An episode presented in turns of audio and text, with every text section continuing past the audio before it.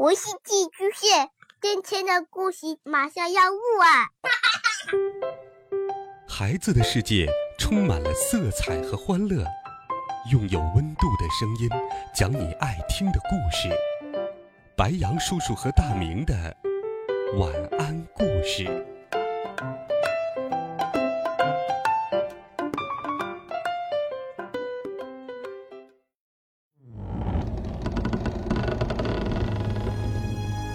小朋友们、同学们，大家好，欢迎收听白杨叔叔讲故事。今天，白杨叔叔继续给你准备了《故宫御猫夜游记》的好听故事，一起来听乾清宫的玄鹤。大家好，我是御猫胖橘子，故宫的主人。故宫里藏着太多的秘密。有关于皇帝的，有关于宫殿的，有关于动物的，也有关于怪兽们的。乾清宫前面的那对玄鹤，有一只从来不飞。什么？你说我说错了？他们是铜鹤，不叫玄鹤。喵，那你肯定没在夜晚来过故宫。每当黑夜来临，月光照到玄鹤身上的时候。你就会看到，它那层斑驳的铜漆慢慢褪去，取而代之的是黑亮的羽毛。妈妈告诉我，仙鹤是比我们猫还要高贵的动物，可我不知道它们比我们高贵在哪儿。仙鹤的品格特别高贵，它们的寿命很长，飞得也很高。妈妈说。我不明白，长寿和飞得高都不算品格。妈妈接着说：“仙鹤一生中只有一位伴侣，如果伴侣不幸去世了，它们就会孤独一生。光这一点，羽猫们就做不到。而且仙鹤还懂得报恩。喵，什么叫报恩？报恩就是别人对你好。”你要懂得回报人家。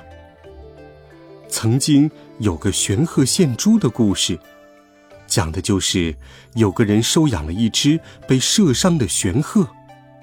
这个人不仅为他治好了伤，还把他放归了自然。结果，在一天夜里，那只玄鹤带着雌鹤，衔着两颗明珠回来送给这个人，以报答他的恩情。我糊涂了。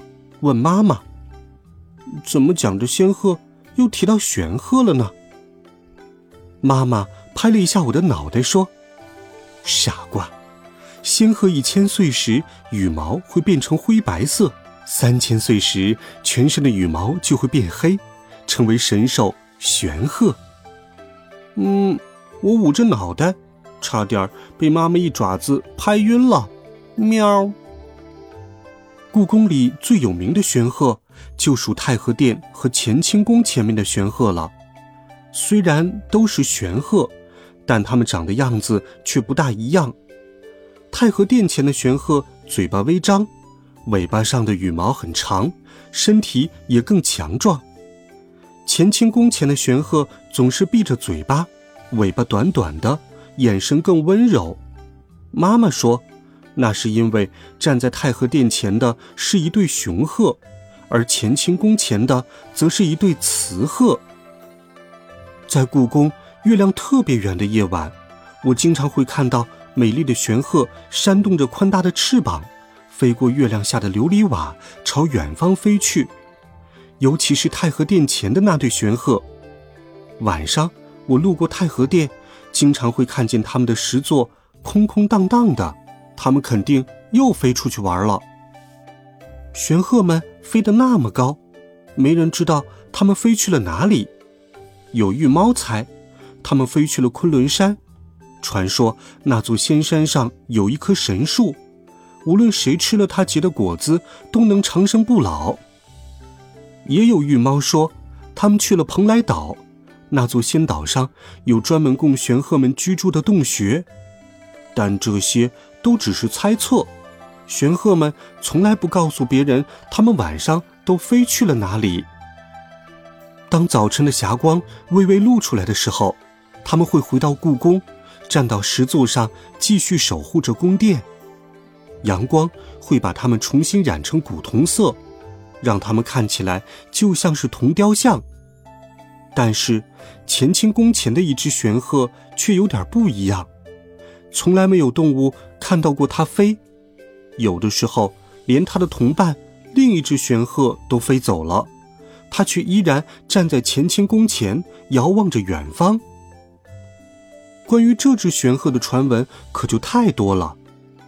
故宫里年龄最大的玉猫花婆婆说，那只玄鹤是受到了天地的惩罚，才不能飞的。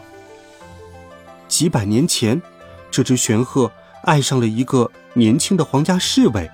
便化作人形和侍卫一起逃离了皇宫。后来，侍卫被皇帝抓住，玄鹤为了救自己的爱人，答应皇帝一生一世永远不离开乾清宫。喵，好感人呐！听完这个故事，我们的眼泪都要掉下来了。但是慈宁宫的乌鸦大黑却说，花婆婆那个故事是瞎编的。玄鹤怎么可能爱上人类呢？只有他们鸟类才知道那只玄鹤不能飞的原因，那就是它的翅膀有问题。喵，玄鹤的翅膀有什么问题呢？我好奇的问。不是，玄鹤的翅膀退化了。你没听说过鸵鸟吗？鸵鸟长得和仙鹤差不多，它们的翅膀都退化了，所以飞不起来。大黑说。哦，嘴里虽然这么说，我却一点都不相信大黑的话。那么多只玄鹤，为什么只有乾清宫前的这一只翅膀退化了呢？这说不通。一天夜里，恰好是满月，照在琉璃瓦上的月光分外明亮。晚上吃得太撑，我在院子里遛弯儿。不一会儿，就看到三只黑亮的玄鹤迎着月亮飘飘悠悠的飞远了。乾清宫前的那只玄鹤是不是还守在那里呢？我好奇的朝着乾清宫前的月台走去。巨大的宫殿前，一只玄鹤孤零零的站在那里，它尖尖的嘴巴紧闭着，眼睛眺望着远方。喵。晚上好。我走过去，挨着玄鹤脚下的石座坐了下来。晚上好，野猫先生。玄鹤的声音像清亮的湖水。嗯，您您好，我叫胖橘子。喵儿。第一次被一只神兽如此尊敬的称呼，我有点慌张。胖橘子先生，您住在故宫里是吗？玄鹤低头问：“是的，我住在珍宝馆。珍宝馆那儿，我知道那里，离乾清宫不远。是的，我经常路过乾清宫。我真羡慕您呐，您可以随意走来走去，想去哪里就去哪里，身体一定很健康吧？”玄鹤的眼睛闪闪发亮。是，是呀。身体还不错，喵儿。您难道不能走动吗？我问道。可不是，我的身上有伤，走起路来可费劲儿了。喵儿，您受伤了？我大吃一惊。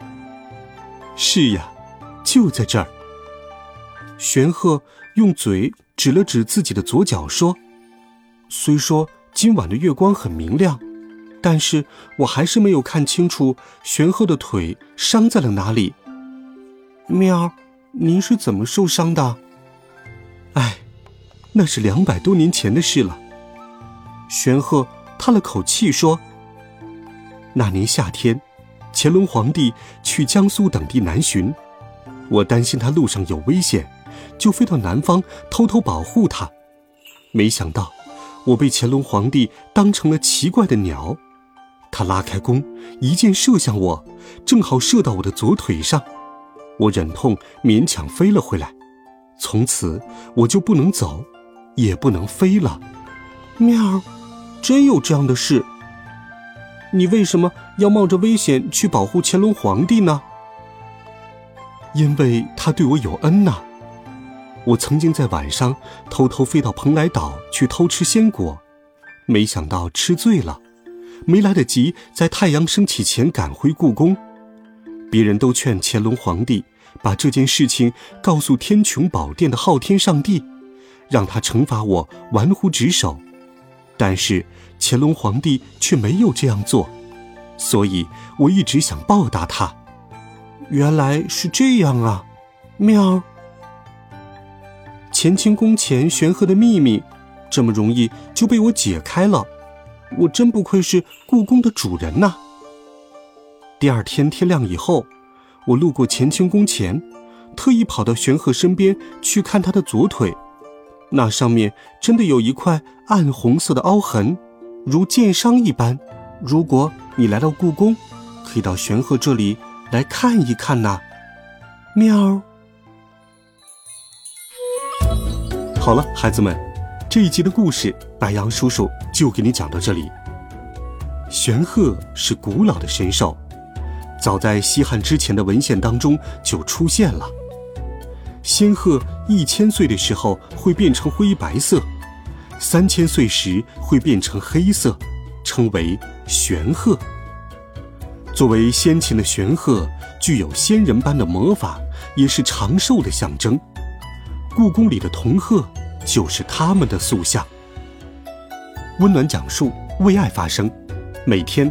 白羊叔叔讲故事都会陪伴在你的身旁，我们明天见，晚安，好梦。